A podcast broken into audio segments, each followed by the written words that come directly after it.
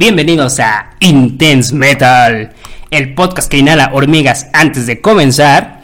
Yo soy Edson y el día de hoy, como todas las semanas, me encuentro con el buen Hugo. Hugo, ¿cómo estás? Hola, ¿cómo están inadvertidos? Estamos en una nueva emisión de Intense Metal. Hoy, como pueden eh, esperar, estamos a 16 de febrero de 2020 y este programa está dedicado a la banda que lo empezó todo. Exactamente, a la banda MS. Exacto. la banda que hace unos cuantos días, el pasado 13 de febrero, eh, cumplió 50 años de existencia, ¿verdad? Bueno, de la, de la emisión de su primer disco. Exactamente. Eh, fue el 13 de febrero de 1970, donde cuatro chavales en Birmingham eh, sacaron un disco, su primer disco, su disco debut llamado Black Sabbath, que contiene la canción Black Sabbath y la banda en cuestión es Black Black, Sabbath. Sabbath. Exactamente. Y entonces por eso el día de hoy les tenemos este episodio especial en el podcast, en este episodio número 32. 32, ya es el 32. Y vamos a hablar de Black Sabbath. Ajá. Vamos a hablar de Black Sabbath. Eh, eh, ¿Qué, qué, qué, qué, qué onda con Black Sabbath? pues qué onda, ¿Qué, qué fue? ¿Qué fue? Pues bueno, Black Sabbath, la banda eh, eh, liderada, yo creo que por Tony Iommi en la guitarra, Geezer Butler en el, el bajo, Ozzy Osbourne en las vocales y Bill Ward en la batería. Esa es la eh, La alineación original, la alineación que lo empezó todo.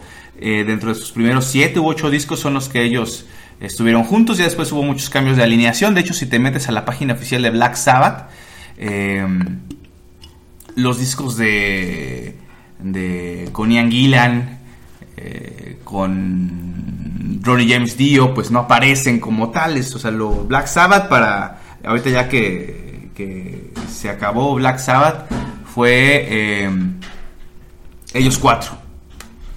Ujú. Eh, Bill Ward, Ozzy Osbourne, Tony Iommi y Geezer Butler. Ok, y pero bueno, hay que mencionar que antes de ser Black Sabbath, eh, no era Black Sabbath. No, Corría el verano de 1969. aquel verano del 1969. Ajá, entonces el- eh, era una, una bandilla que se llamaba Tolka, to- Tolka- Polka Tulk Blues Polka Band. Tulk, exactamente. Polka Tulk Tulk Blues Band. Blues Band. Ajá. Ujú, Que, según dicen las malas lenguas, o las buenas tal vez, Sí, que eh, tuvieron dos presentaciones en vivo que salieron súper fatal, ¿no? Una en la, en la primera en la que la gente pues dijo, no, pues estos güeyes nomás no, y se empezaron a salir, ¿no? Y la segunda, ya había escuchado una historia por ahí, que el, el lugar donde iban a hacer su presentación, dijeron, no, pues es que le- los de Polka Talk nos están robando a nuestras mujeres. Entonces, eh, como que el pueblito, no sé si era como un pueblito, eh, dijeron, pues no, vamos a armar la revuelta, ¿no? Entonces, pues, pues ya no, pues no tocaron, ¿verdad? Entonces, este, eh, dijeron, no, pues es que Polka Talk no, no, no pega. no pega, exactamente. Entonces, eh, cambiaron su nombre a Earth, Earth Bl- Blues Band. Air Blues Band, exactamente. Ujú. Sí, yo aquí tengo el origen, ¿no? En, en esta edición de colección, el especial de la antigua Mosca en la Pared, la revista La Mosca en la Pared. Sí. El número 17 estaba dedicado a Black Sabbath y por 29 pesitos tenías una eh, revista, pues más o menos genérica, ¿verdad? Este, en cuanto a información muy básica de la banda, pero tú como chiquillo la comprabas. Exactamente. Entonces tengo esta revista que dice más o menos así. Entre las fábricas del suburbio de Aston, famoso por el equipo del fútbol inglés Aston Villa, el guitarrista Tony Iommi, que en realidad se llama Anthony Frank Iommi, que nació el 19 de febrero de 1948, entonces también vamos a celebrar su cumpleaños. Eh, era un joven, bueno, es un joven de ascendencia italiana y hacía equipo con Bill Ward, llamado William Thomas Ward, que nació el 5 de mayo de 1900 1948. Baterista quien conocía desde su infancia y con el cual a finales de 1967 formaba parte del grupo Mythology. A ellos dos. Para el 68 ya contaban con cierta audiencia en su región, lo mismo que en Alemania y Suecia. Porque están a la vuelta, ¿no? O sea, Sí, se quita.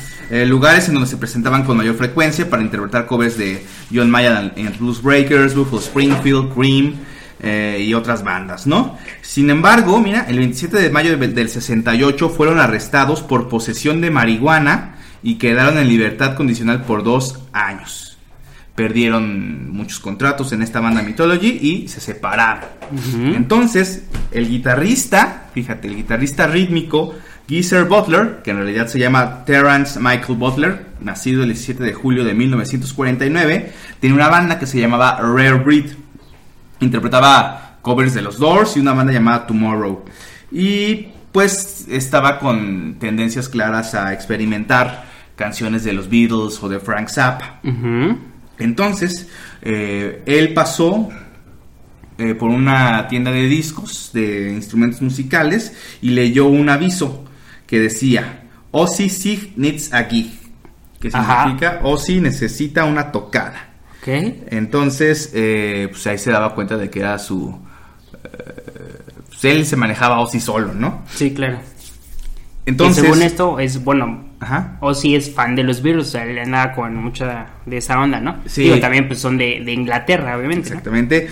Entonces, Ozzy Osbourne, llamado en realidad John Michael Osbourne, entonces no le pongan a sus hijos Ozzy, Porque así no se llama, pónganle John. John Michael Osbourne, nacido el 3 de diciembre de 1948, fue aceptado en la banda, la banda de Geezer Butler, pero pues nunca se presentó porque sus miembros se separaron. Ah. Entonces, de casualidad dejaron ese, al- ese anuncio de Ozzy Signis Gig en la tienda de instrumentos y Tony Iommi lo leyó. Bill Ward y él, Tony Iommi, fueron entonces a visitar al tal Ozzy y en un intento de formar otra banda, ¿no? O sea, pues, vamos a, a ver si pega, ¿no? Mientras caminaban hacia la dirección del anuncio, Tony comentaba a Bill que conocía a Ozzy de la, secundar- de la secundaria, en Birmingham, a quien constantemente molestaba y maltrataba y que por supuesto no le simpatizaba. Para sorpresa de Tony Iommi, ¿A a quién molestaba a quién? Tony.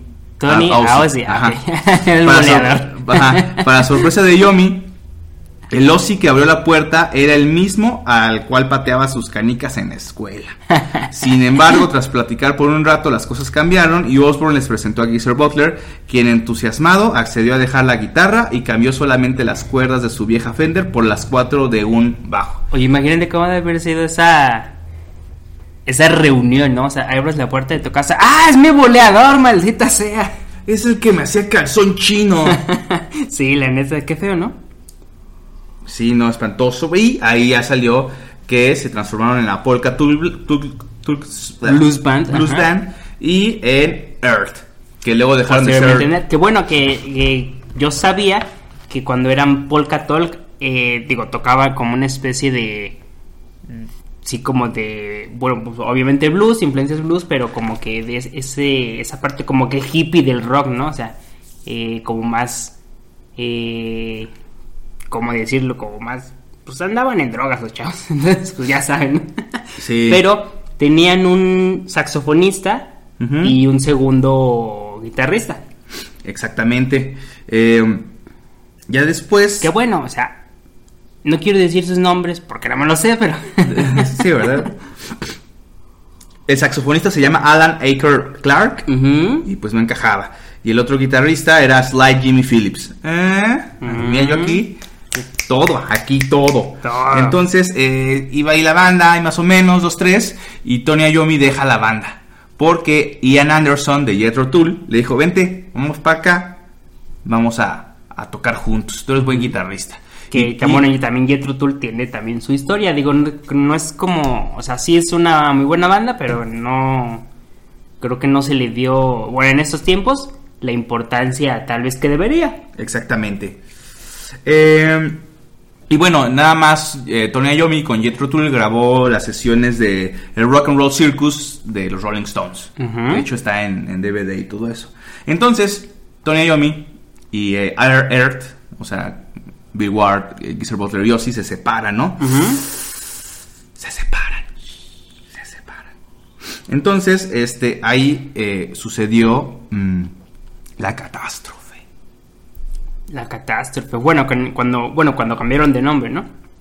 Hay una también como... De los deditos de... Ah, bueno, eso, esa fue una, digo, mm, digo, tal vez para Black Sabbath fue una conjunción de, de muchas cosas que les pasaron para crear el sonido de la banda, ¿no? Sí. Sí, así es. Digo, una fue esa, o sea, el- el- la, la catástrofe del señor Tony Iommi, que perdió en, digo, ya lo hemos comentado aquí en el podcast, eh, perdió una falange. Sí, o sea, es horrible que tan joven hayas perdido una falange. ¿Qué es eso? Es una, pues acá un dedo. Ah, un dedo. Sí, se le cayeron los dedos a Tony Iommi porque, dada, o sea, imagínate, ¿no? Yo, yo ya, mira, Yetro tú ya me contrató, el éxito, De aquí al la estrellato. abundancia. Voy a, voy a comprarle a mi mamá una estufa y una lavadora para que ya no se Un gaste- microondas. un No existían los microondas. pero. No, no, no sé. no sé. A ver, vamos a ver, vamos a investigar. ¿Cuándo fue la creación de los. Sí, bueno. Y a su papá le te va a comprar tu estéreo. Así, tu bocina, para que la pongas ahí en la banqueta cuando estés caguameando con, con los compas allá en Birmingham. Exacto. ¿Sí? Este. Ah, no sé si se alcanza a escuchar, pero ya llegaron los helados. Sí, ya, ya. Ahí se oyen. Vamos. ah. Bueno, suspendemos mira, el podcast, ¿verdad? Suspendemos el podcast. No, no es cierto. No, no, no, pero déjame decirte, dato de vital importancia. En 1945 Ajá. fue cuando se inventó el microondas, entonces sí le podía comprar uno a su Ah, mamá, bueno, güey. sí. Ent- Y como eh, lleva poquito tiempo, escasos 20 años, yo creo que ya están, estaban caros. Sí. No cualquiera. Dijo, con mi sueldo de Jetro Tool, se lo compro. Se lo compro, se lo compro. Sí, sí, Entonces, pues, ya dijo, el éxito, yo ya estoy hecho.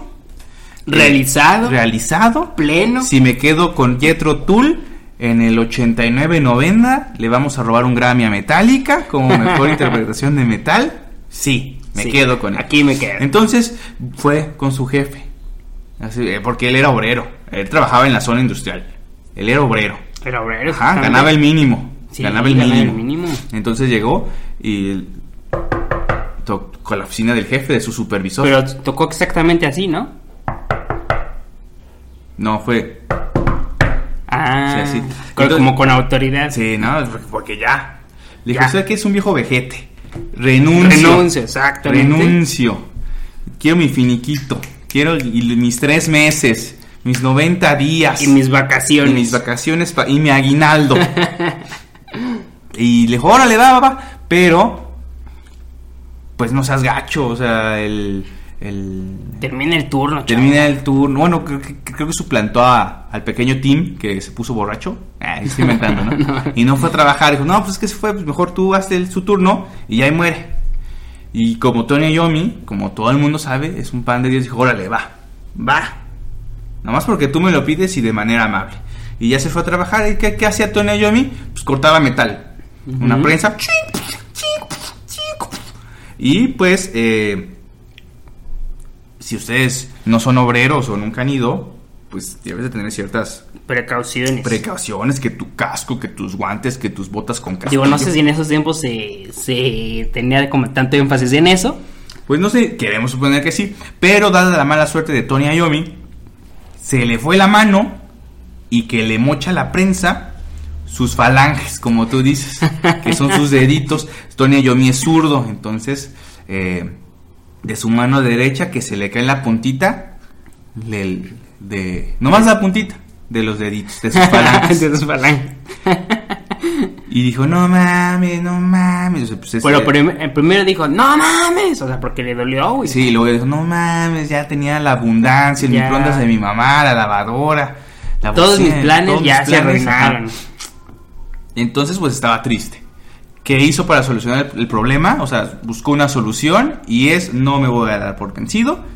Quemó unos corchos o unos, que, que- que no me acuerdo, unas corcholatas, plástico, y ahí moldeó sus, las puntitas de sus falanges, de sus deditos, y con eso tocaba, pero le dolía harto, ¿no? Le calaba, Sí, sí, sí. porque pues todavía ni, ni cicatrizaba bien, pero pues el vato era Se hubiera puesto el limoncito. No, pero no. Sí, no, Eso no, sí no, la brava. Así a la brava, así unas gomas ahí en, los, en las falanges. Ujú. Y pues cuando tocaba le dolía.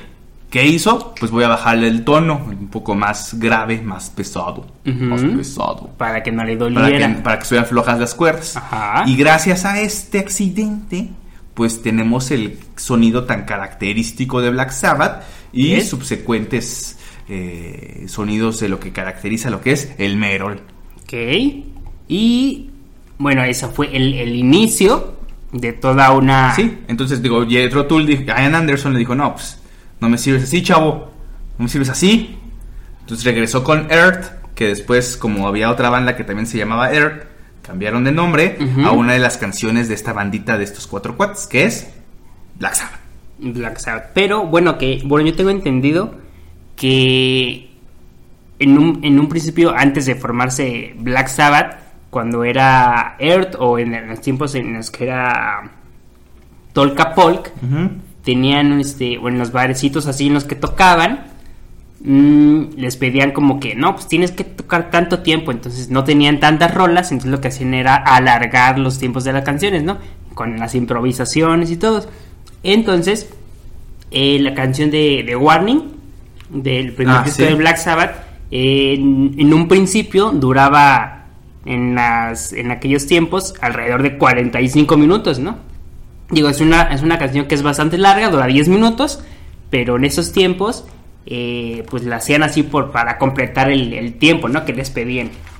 Eh, esa canción, con el tiempo, se fue convirtiendo en las primeras canciones del primer disco de Black Sabbath. Exactamente. Entonces, eh, el 22 de agosto de 1969, eh, Black Sabbath, ya cambiaditos de, nombre, se encontraron ante su primera experiencia en los estudios de grabación, eh, en, uno- en los estudios Trident, en Mm. Londres, y grabaron eh, como sencillo las canciones The Rebel y A Song for Jim, las cuales este, son de su propiedad esas canciones, pero pues nunca se editaron. Eh,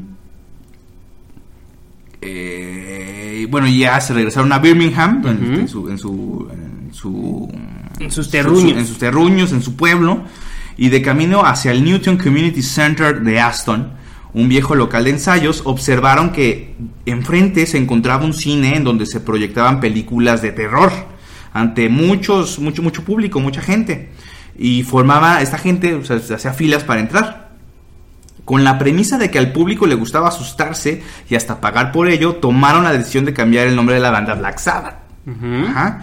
Entonces, oficialmente, o sea, sí sabemos que es el 50 aniversario del primer disco de Black Sabbath, pero oficialmente Black Sabbath, con el nombre Black Sabbath, debutó el 30 de agosto de 1968 en el Malvern Winter Gardens en Worcestershire. Dos años antes de Sí. sacar el primer disco.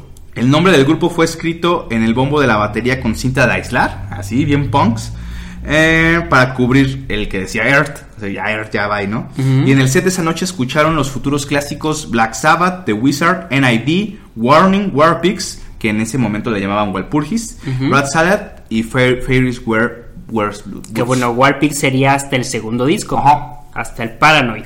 Que bueno, no tardaron mucho tiempo. O sea, spoiler, durante- en el mismo año, ¿no? Exactamente, Sacaron. el mismo año fue, bueno, eh, el primer disco, Black Sabbath, de la banda Black Sabbath. Que contiene la canción Black que contiene Sabbath. la canción Black Sabbath, fue en, el, en febrero. Y el Paranoid salió en septiembre, pero del mismo año. El mismo año, así en caliente, mira, dijo, aquí, corto.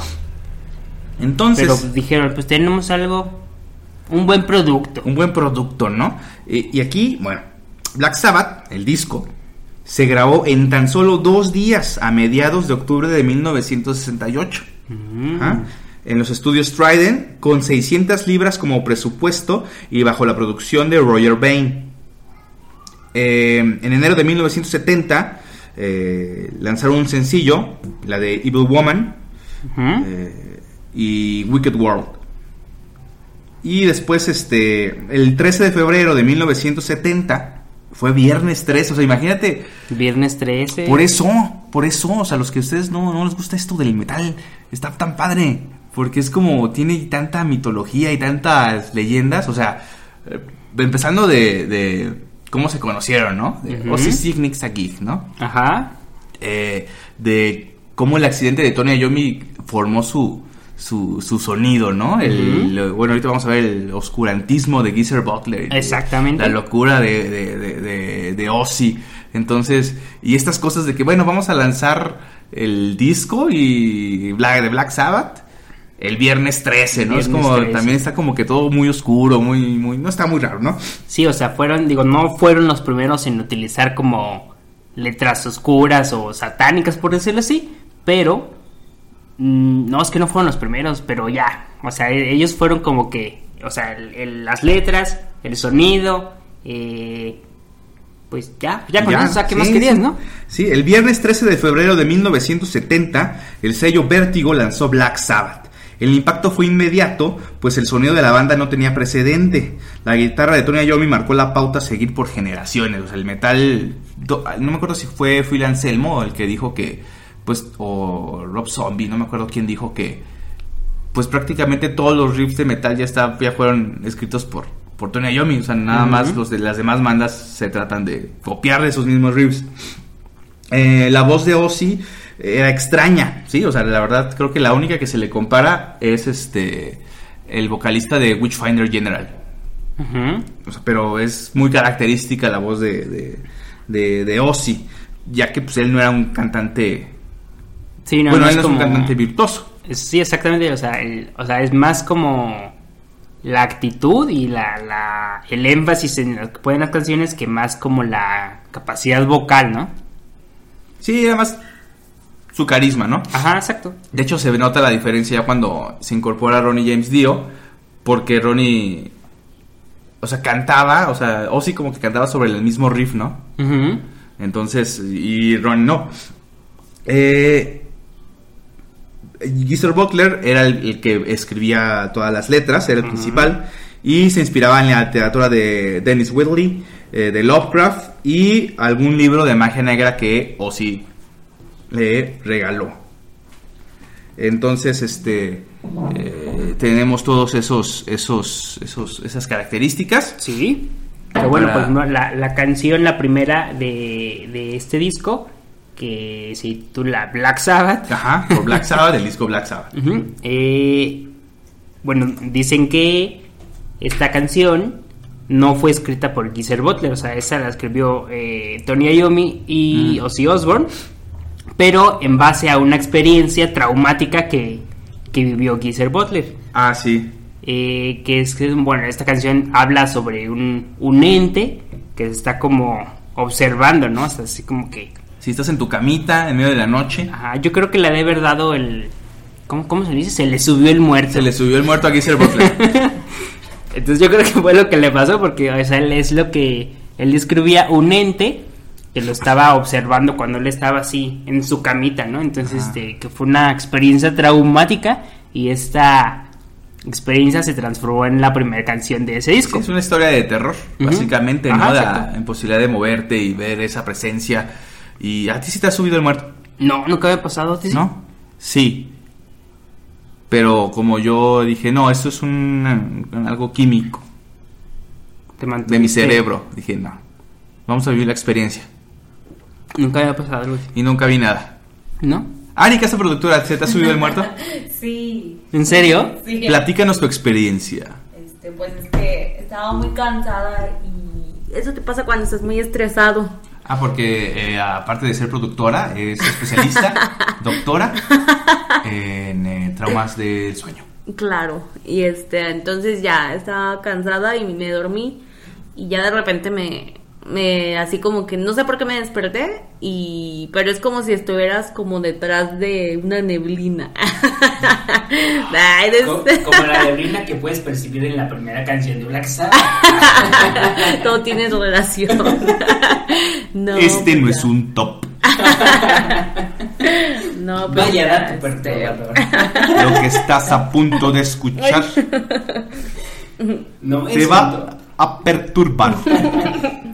Sobre todo esta noche. Sobre todo esta noche, cuando apagues las luces. ¿Te ha hablado Dross? ¿Qué te decía? Buenas noches. No, ¿qué? No, pues ya mm, este vi en el pasillo así como una sombra. Como estaba la luz prendida, se veía como, como alguien así avanzando y ya yo me quería, ajá, y ya me quería despertar, pero no podía, pero como que según yo, yo creo que no, ¿verdad? O no sé, tenía los ojos abiertos y ya. ¿A qué hora no- era? ¿A qué hora era? Ay, no sé, tampoco no tuve tanto tiempo. y ya, este, no me podía despertar y no me podía mover. Y según yo quería gritar y no podía. Y, y ya hasta que así como que moví una pierna y ya, me, me desperté bien espantadilla. y ya. ¿Sudando? era. Y No luego creo. escribió una canción. ¿Ya? Sábado negro. Sábado. Sí. Pero como le pasó el jueves, se fue. Miércoles de ceniza. Nada que ver. Alma quebradiza. Y ya eso fue lo que me pasó. Así estuvo. Así estuvo ese rollo. Vaya dato perturbador. Reato perturbador. Oye, pero. Digo, a mí nunca me ha pasado, pero. Como que las historias de las personas que, que les ha sucedido cuentan cosas como muy similares, ¿no? Yo sí he escuchado a gente que le ha pasado que se le sube el muerto y dicen, ah, pues es que sí pasa esto. Pues yo a mí no me pasó nada, ¿eh? A mí no me pasó nada. ¿No? No. Bueno. Y bueno. Bueno, eso fue todo. Eso fue todo. No, este, bueno, también este encontré por aquí que hace unos cuantos días incluso también eh, salió a la luz la verdadera identidad Ah, sí, sí, sí. de la de la modelo del primer disco. ¿Cómo es el primer disco? Eh, está una casona abandonada en medio de la nada, ¿no? O sea, es como en tono sepia. Frente a esta está la silueta de una mujer siniestra, ¿no? Así como eh, nublado, como dice Ari Casa Productora, nublado. A su alrededor, este, los árboles están como en otoño, ¿no? Y con ramas, y hay un cuervo, y, y sobre el pecho de la mujer está como un gato, ¿no? Mm, O algo es así que no se como- alcanza no como se a Digamos que es un gato negro. Ajá.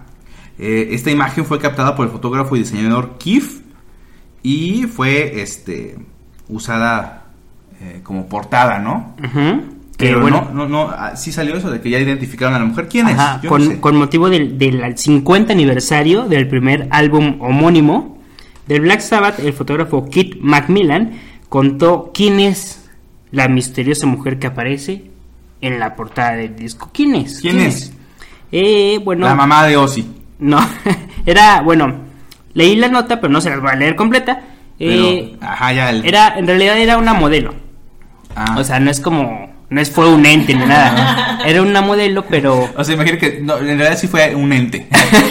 la contrataron. Sí, ya sé, pero, o sea, la contrataron obviamente, el diseñador la contrató para tomar la fotografía, pero eh, creo que lo que le llamaba la atención de ella es que, digo, supongo que en, sus- en aquellos años pues era joven, ¿no? Y ahorita pues ya está, ya Pues está ya, viejita, 50 todavía- años después. 50 años después, pero eh, lo que le llamaba la atención eh, o por lo que él la quería para tomar esa fotografía era porque estaba como chaparrita. Ajá. Entonces él quería hacer que la casona se viera así como que Grande. gigante, ¿no? Ahí ahí, pues, era una persona chiquita. Ah. Y eh, pues cuenta la historia que Mm. el día que tomaron la fotografía hacía como mucho frío.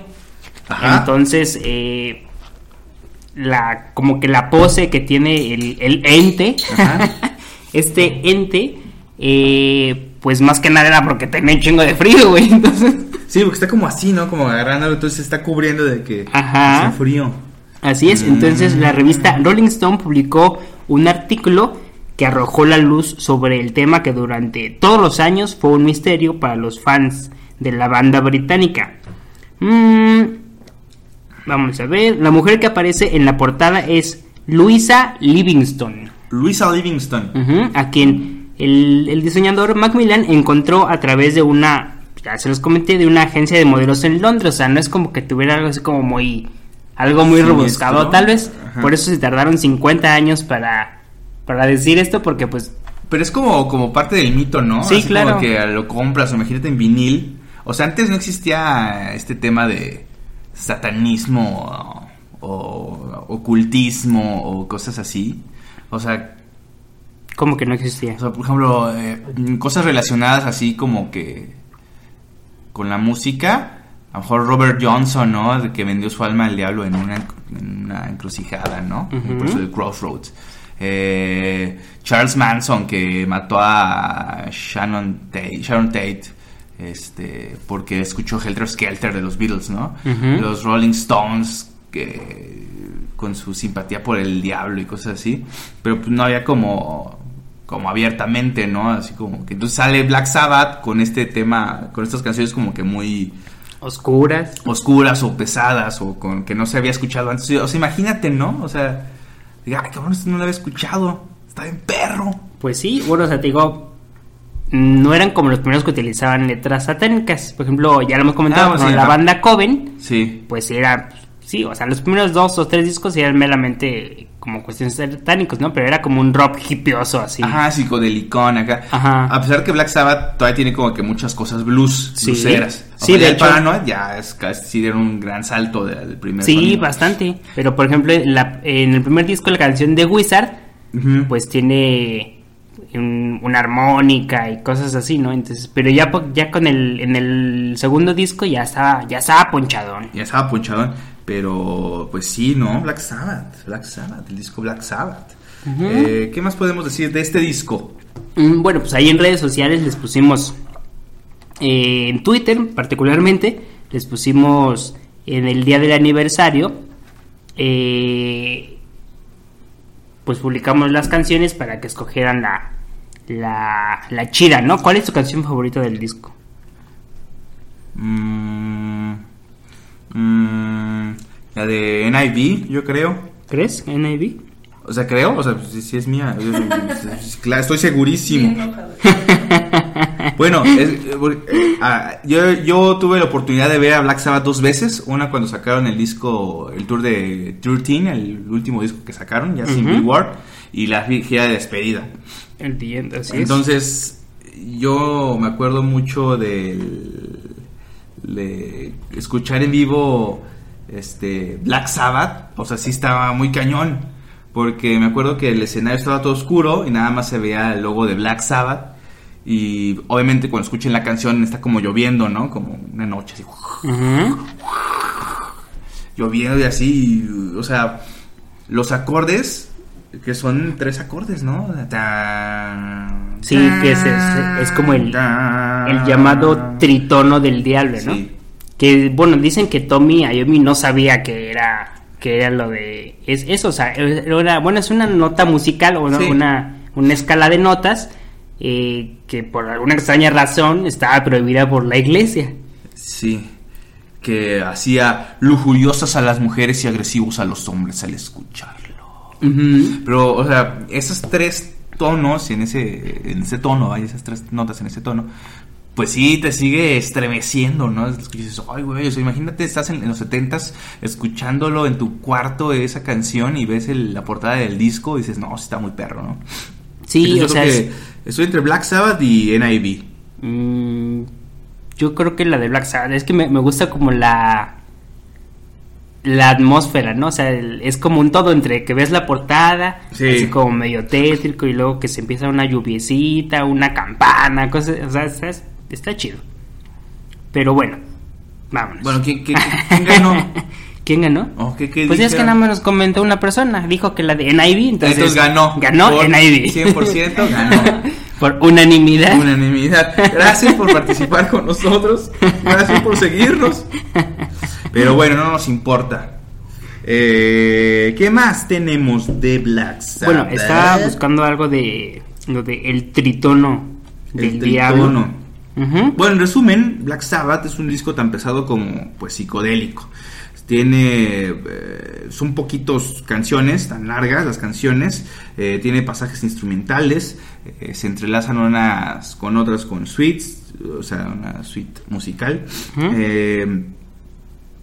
Puede ser el primer disco, por muchos, el primer disco de heavy metal o de hard rock, pero se, como te decía, siguen persistiendo las influencias del blues, ¿no? Eh, esos riffs graves de la guitarra de Tony Iommi serían la, la marca de, de- de Black Sabbath, eh, pues toda su existencia, ¿no?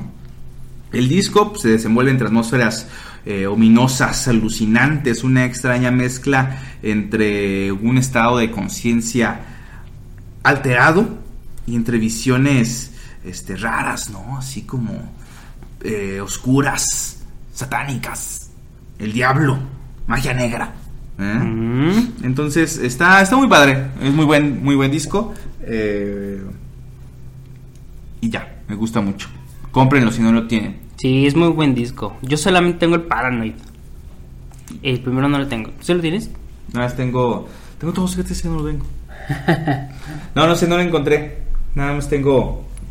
Bueno, ahorita vamos a es- enseñarles una foto. No, déjenme platicarles algo de lo del tritono. Pero cuéntanos. ¿qué es el tritono?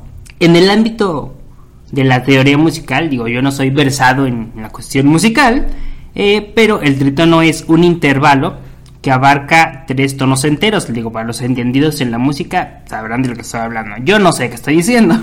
Tú lo estás leyendo, Yo nada estoy- Puede clasificarse como intervalo de cuarta aumentada o de quinta disminuida.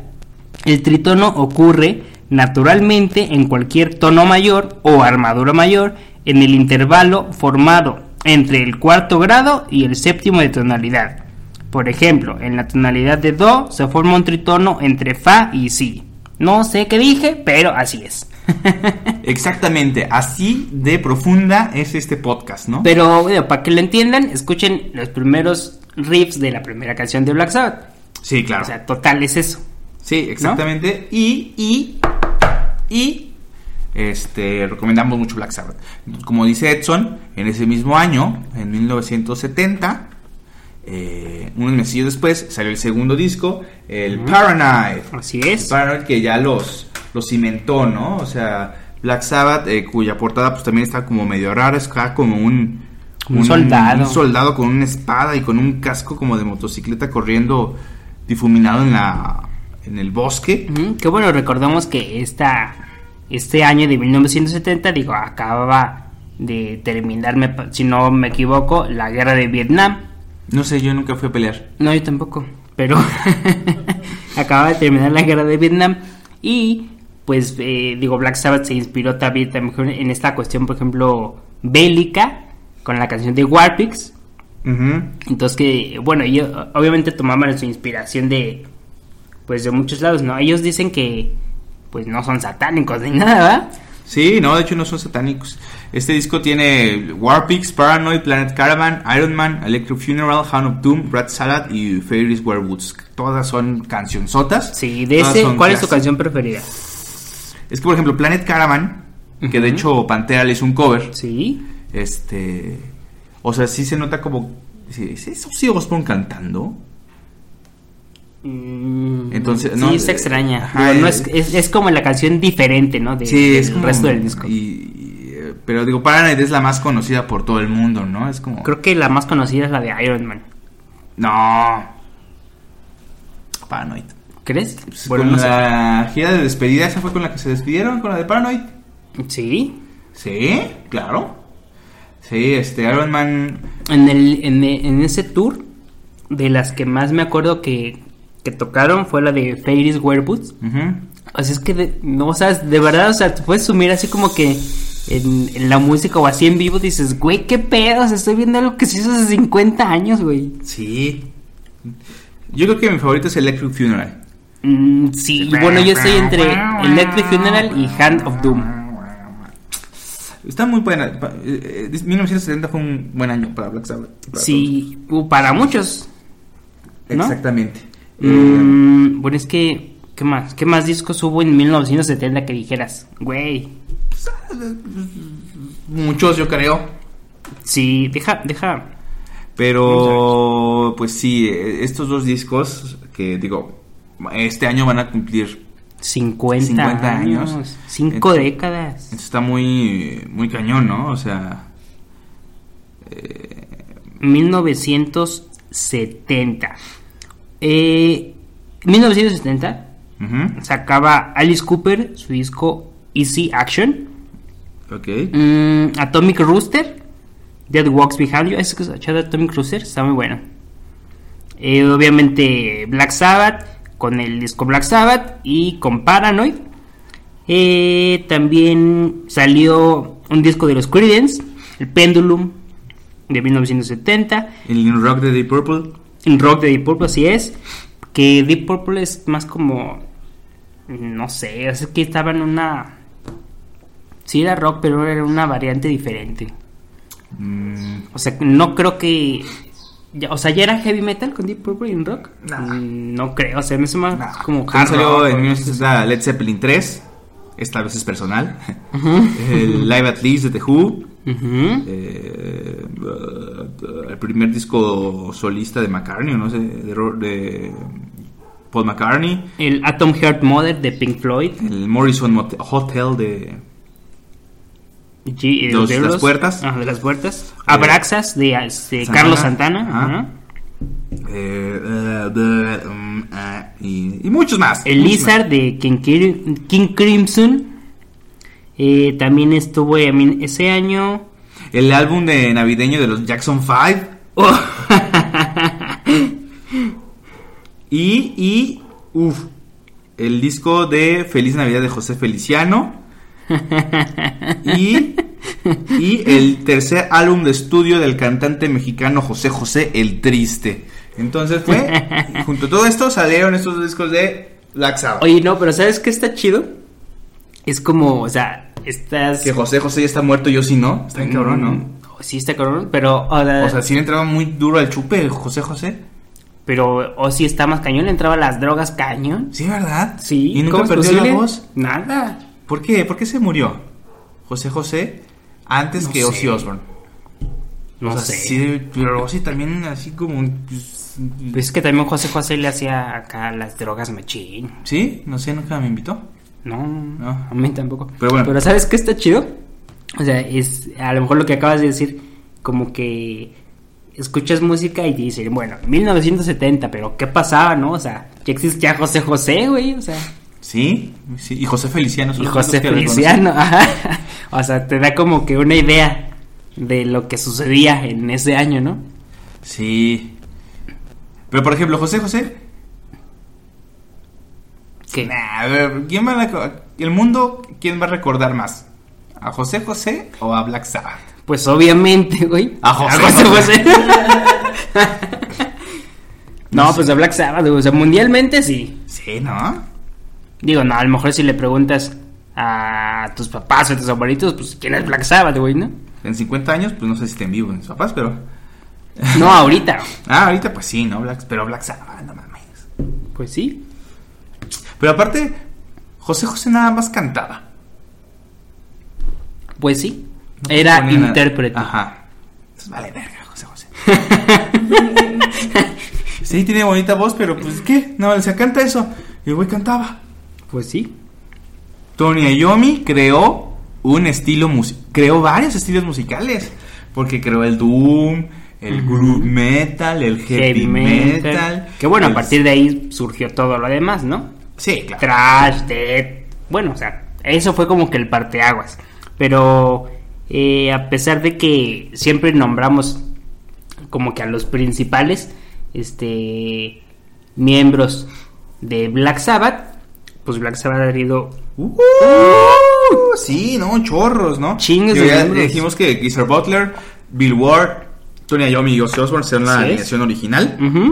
Eh, ya en la, cuando se fue su gira de despedida eh, de la banda, el 4 de febrero de 2017, cuando apenas iban a cumplir... cua- o sea, si se hubieran esperado un año de la gira de despedida, hubieran celebrado 50 años de Black Sabbath. Y dijeron, no, a los 40. Güey". Mm. Entonces, el 4 de febrero de 2017, de 2017 en Birmingham, su ciudad natal. Black Sabbath, nada más conformada con Ozzy Osbourne, Tony Iommi, Geezer Butler y un eh, baterista invitado, agregado, ajá. eh, Que es muy bueno, ¿eh? Tommy Cuf- Clufito. No sé cómo se llama, pero sí es muy griego, bueno. ¿no? Que eh, toca en la banda de, de Ozzy, pero pues sí, este... eh, se despidieron, pero pues sí, de un chorro de, de bandas, ¿no? Ujú. Que bueno, se han tenido, bueno, de bandas de miembros, perdón. Ajá, de bueno, aparte de Ronnie James Dio, que es de sobra conocido, eh, Ian Gillan, Ian Gillan. que estaba, bueno, fue voz de Black Sabbath, que él toca- eh, cantaba en Deep Purple. Sí. ¿no? En Deep Purple. Eh, También tuvo como cantante al señor Glenn Hughes, que no es quien sea. ¿Cómo que no sabes quién es Glenn Hughes? ¿Quién es Glenn Hughes? Él fue bajista cuando se va eh, Ian Gillan de la banda de Deep Purple. Ajá. Este también se va. Ay, el bajista que no me acuerdo cómo se llaman. Ian Peace.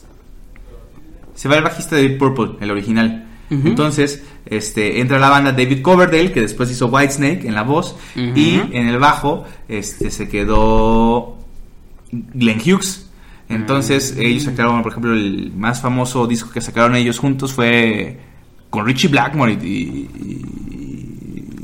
y Ian Lord, ¿cómo es? No, John Lord, este, sacaron el de Burn. Entonces, si ves una busca Burn, Deep Purple en vivo, Ujú. sale en Glenn, Glenn Hughes canta, entonces a- ayudaba a David Coverdale, o sea, eran dos, dos cantantes muy cabrones. Entonces Glenn Hughes y Glenn Hughes también tiene eh, bueno, Tony Iommi tiene discos solistas y Ah, también este está con, con él. Mm. Entonces sí, Glenn Hughes es gran ca- bajista cabrón y cantante también cabrón. Mm, bien. Bueno, vamos a seguir nombrando al señor Glenn Hughes, Ajá. que ya nos ilustró el buen Hugo. El señor en la batería, Cosi Powell. Cosi Powell, eh, tampoco sabes quién es Cosi Ah, Powell. no, sí, sí, sí. O sea, Rainbow, o sea, tío. Cosi Powell. Vinny Apis en la batería también. Es que no sé si es Apice. Apis, Apis, ¿no? Sí. No sé, es que tiene un hermano que no me acuerdo cómo se llama, pero tocaba de, de batería con Rod Stewart. Entonces como que se pronuncia diferente el apellido, pero sí, eh, él tocó... Bill Ward se va después de grabar el disco de 1980 Heaven and Hell, iba a decir Hell and Heaven, Heaven and Hell. se va Bill Ward y entra Vinny Apice y Apis y este sacan el segundo disco que es el Mob Rules. ¿Eh? ¿Mm? ¿Eh? Mm. Vinny Apis. También el señor Tony Martin. Tony Martin que ya fue como en la década de los 80s y 90s que estuvo ahí eh, cantando que pues es buen buen cantante pero pero pues no, obviamente no tenían como que la misma carisma Que como. Dio o Ian Gillan o, o- creo que grabaron The Eternal Idol Headless Cross Que es como los discos menos reconocidos, ¿no? sí de hecho ya está muy cañón encontrar esos discos o sea, Sí, está como muy complicado. Eh, también el señor Ray Gillen ay, quién en la voz. El, eh, en el tambor, dice, en lugar de batería. Tal vez tocaba los tambores. El señor Eric Singer. Batería, Viv Bevan. Bobby Rodinelli. Bob Daisley. Geoff Nichols. Neil Murray.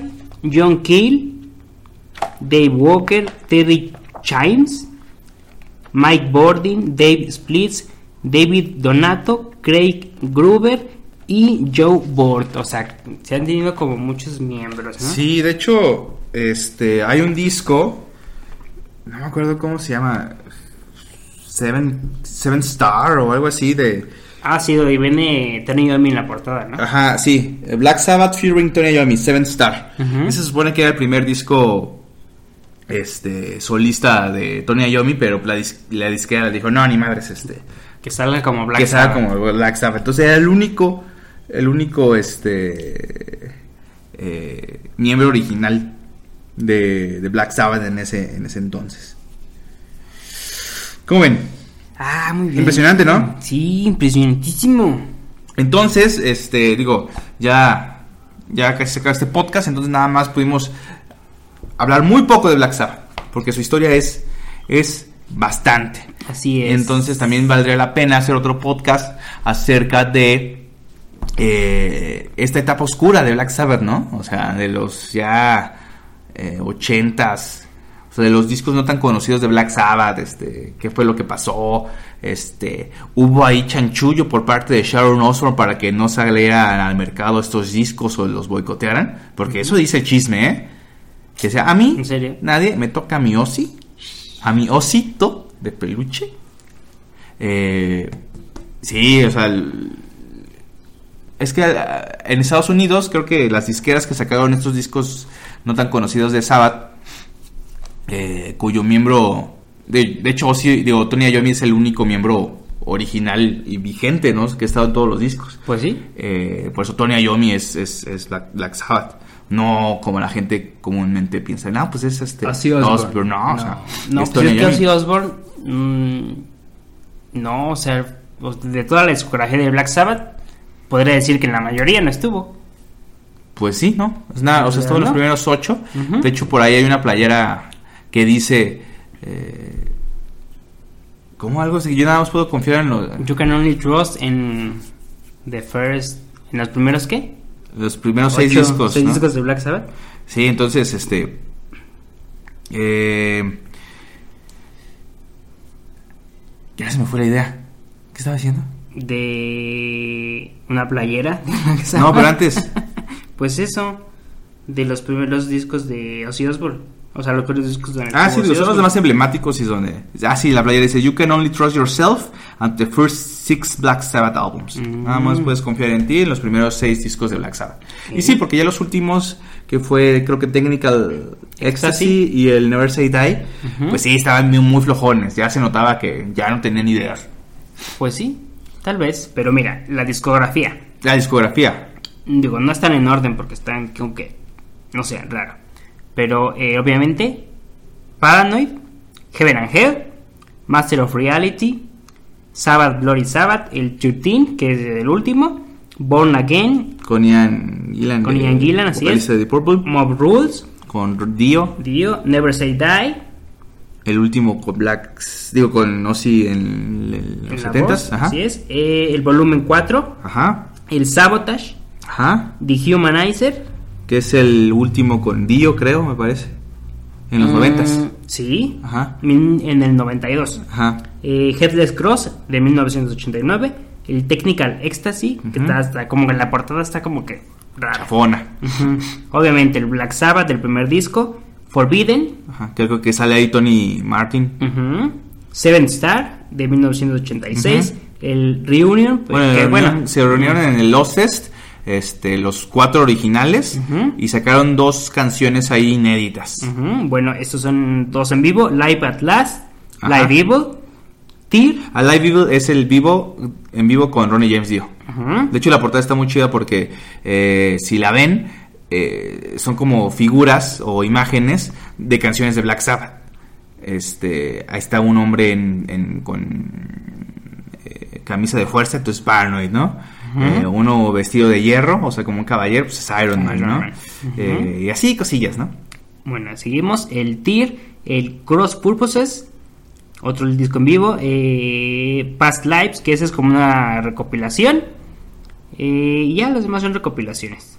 Y Star Gold, eso no lo conocía. No conocías. ¿Star Gold? No, yo tampoco. Pero, este, pues sí, los primeros seis discos de Black Sabbath, que es el Black Sabbath, Paranoid, el Master of Reality, el volumen 4, el Sabbath Bloody Sabbath y el Sabotage, eh, son los más característicos de la banda. Obviamente también hay joyas en el Never Say Die, el Technical Ecstasy, eh, Heaven and Hell. el Heaven Angel. eh, el también es muy bueno, a pesar de que como que no le hicieron tanta cosa, pero a mí me Nah, gusta. da, da, Está chido, está chido. Creo que tiene una canción que se llama TV and Crimes o una cosa así. Nah, El que nah. sí está muy raro es el Technical Ecstasy. Ese está como que... eh, eh. El Forbidden con Tony Martin. Eh, nada, me gusta una canción que se llama Guilty as Hell. Uno que, ah, bueno, el Born Again. Que está El Born Again está chido. Ese sí está chido. Ajá. Con Ian Gillan. La portada está bien fea, pero. Este, Es un bebé como demoníaco raro. con colores muy feos. Eh, pero pues sí, este, hay sus joyitas. Eh, y pues obviamente si quieren ya eh, todo el poderío de Black Sabbath, ya en su última presentación del 4 de febrero de 2017, pues cómprense el, el disco en vivo The End. Por ahí creo que también en su página de internet pueden comprar un EP con cuatro o cinco canciones nuevas, que ya son las últimas. ah, sí. Que... Sí, o sea, está sacaron el End y luego ese disco como que juntos, ¿no? O sea, Sí, Que tiene como cinco o seis canciones que son como inéditas. Sí, entonces, este, igual en las últimas presentaciones creo que toca como 13 canciones, pero pues también duran un chorro, ¿no? O sea, está, está bueno, está bueno le- toda la discografía de Black Sabbath. Y una vez conociendo a la banda, pues se pueden dar cuenta de muchas cosas, ¿no?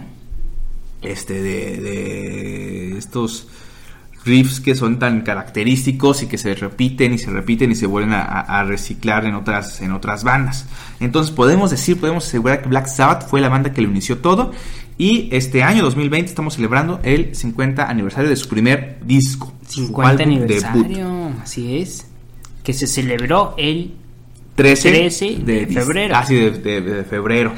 Recuerden, el 13 de febrero, viernes 13 de febrero de 1970 salió el primer disco. Fíjate, sin, sin, si ese día no hubiera pasado todas esas cosas, Intense Metal no, No existiría. existiría, no existiría, no existiría. No estaríamos aquí si no, No. fuera por eso. Sí, gracias Tony Ayomi, Riff Lord.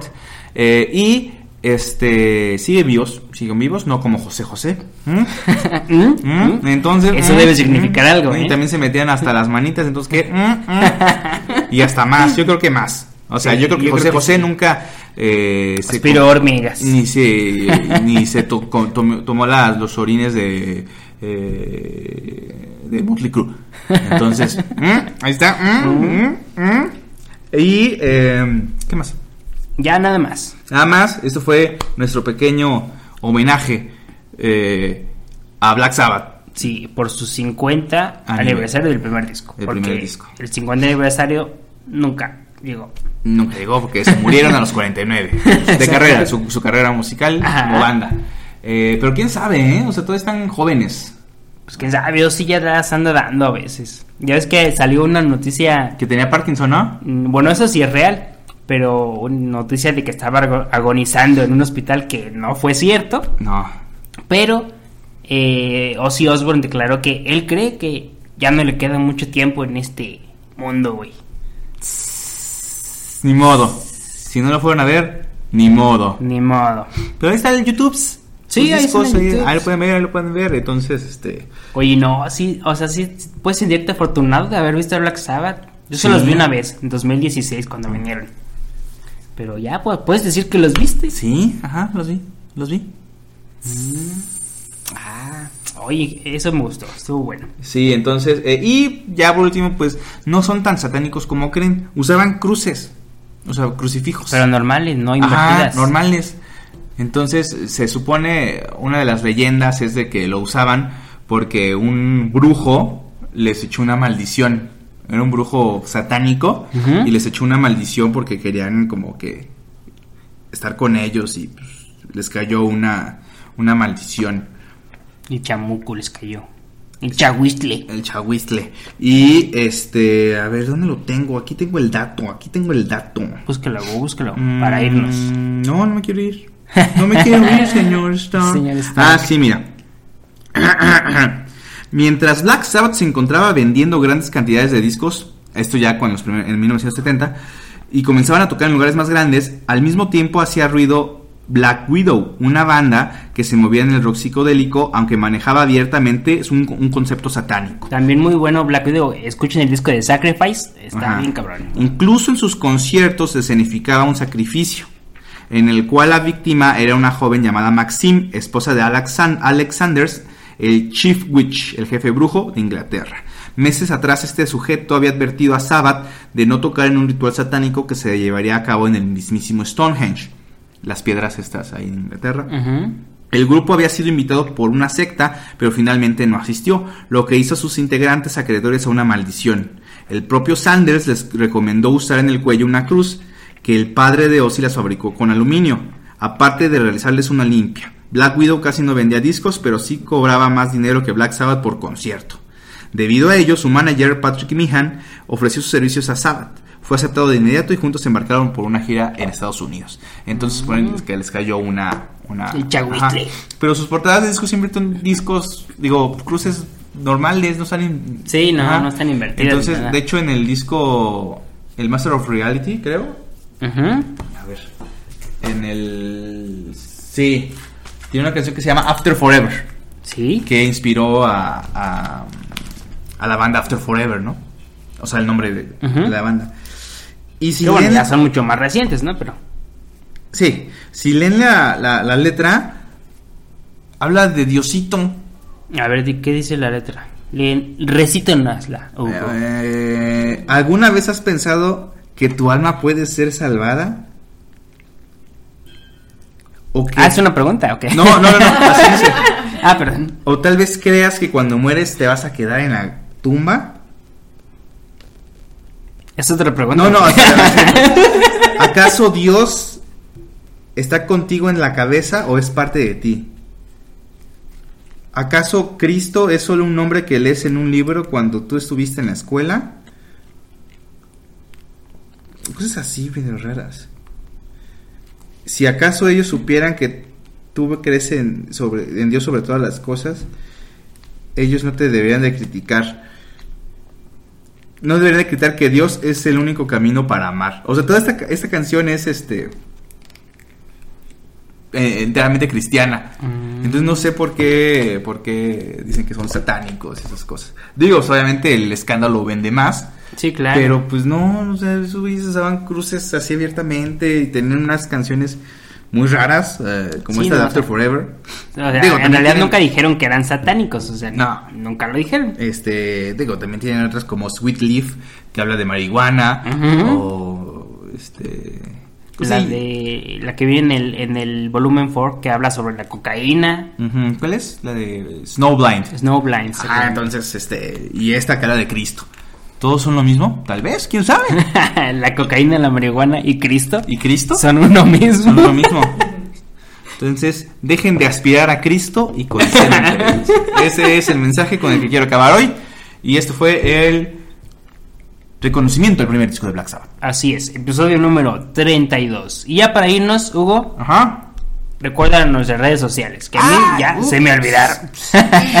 Porque nos escriben a montones, por eso ya no lo quiero mencionar, pero estamos en este Twitter como arroba intensemetal666, Ujú. en la página de Facebook, ¿cómo estamos en la página de Facebook? Igual Intense Metal Intense MX, ¿no? En Intense Metal MX, en YouTube también Intense Metal MX, en Instagram Intense Metal, Ajá. Y pueden escucharnos en iBox, en Spotify y en el Atunes. en el Atune, Ah, y en Anchor. Anchor, no sé, todos los pueden escuchar. En todos lados. Y en el 99.666 también pueden escucharnos en el FM. Eh, grabamos todos los domingos. Todos los domingos, pero esto sale como... Eventualmente en Eventualmente. algún punto de la semana, ustedes pueden ahí- ahí checarlo. Este, ya pasó el 14 de febrero. ¿Sí? Este, por ahí subimos varias cosas de las actividades que pudieron haber hecho. Eh, cuéntenos, ¿cómo pasaron sus 14 de febrero? ¿Qué les regalaron? ¿Qué regalaron? ¿Miserias? Qué mal. Pero bueno, qué triste. Pero no se preocupen, porque siempre pueden escucharnos a nosotros. Y a Black Sabbath. Y se pueden dar cuenta de que están más solos de lo que creen. Entonces, esto fue todo por Intense Metal. ¿Alguna cosa que quieras agregar? No, ya nada más. Muchas gracias por escucharnos y llegarnos hasta ahorita. Y larguémonos. Bueno, entonces este, esto ya ha acabado. No queda más que decir que Salud. salud.